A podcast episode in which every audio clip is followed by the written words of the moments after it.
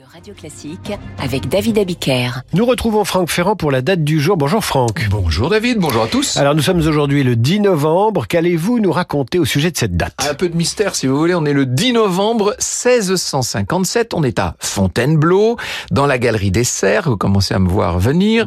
La reine Christine de Suède, qui depuis son abdication se plaît à voyager à travers l'Europe, accuse de trahison son confident et favori qui s'appelle Monaldeschi. Euh, lui plaide sa cause. Il essaie de Il dit mais non, je ne vous ai pas trahi. Il implore son pardon. Rien n'y fait. Après deux heures, Christine s'en va et elle lâche euh, à ses gardes exécutez-le. Monaldeschi euh, se défend comme il peut, mais il va recevoir plein de coups d'épée dans le corps et finalement la gorge transpercée. Il tombe mort.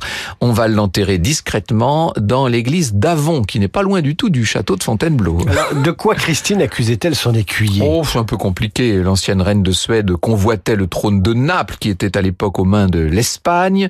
Mazarin avait l'intention de la soutenir dans son entreprise. Or, elle apprend que le fameux Monaldeschi a prévenu les Espagnols des intentions qui étaient les siennes, et donc elle exerce sa justice. Elle, elle considère que ce n'est pas, euh, ce n'est pas un crime. Elle considère qu'elle exerce son droit de souveraine. Euh, c'est quand même un peu embarrassant, hein, puisque pas de procès, donc. bah non, euh, elle est quand même l'invitée du roi Louis XIV qui lui a prêté le château de Fontainebleau. Elle n'a évidemment aucun droit de justice en France. C'est pas à elle de condamner, encore moins d'exécuter un homme, même si elle le considère comme un comme un traître et qui plus est dans une résidence de la couronne. Vous imaginez, Euh, Christine de cette façon montre peut-être qu'elle reste souveraine, même si elle n'a plus de couronne.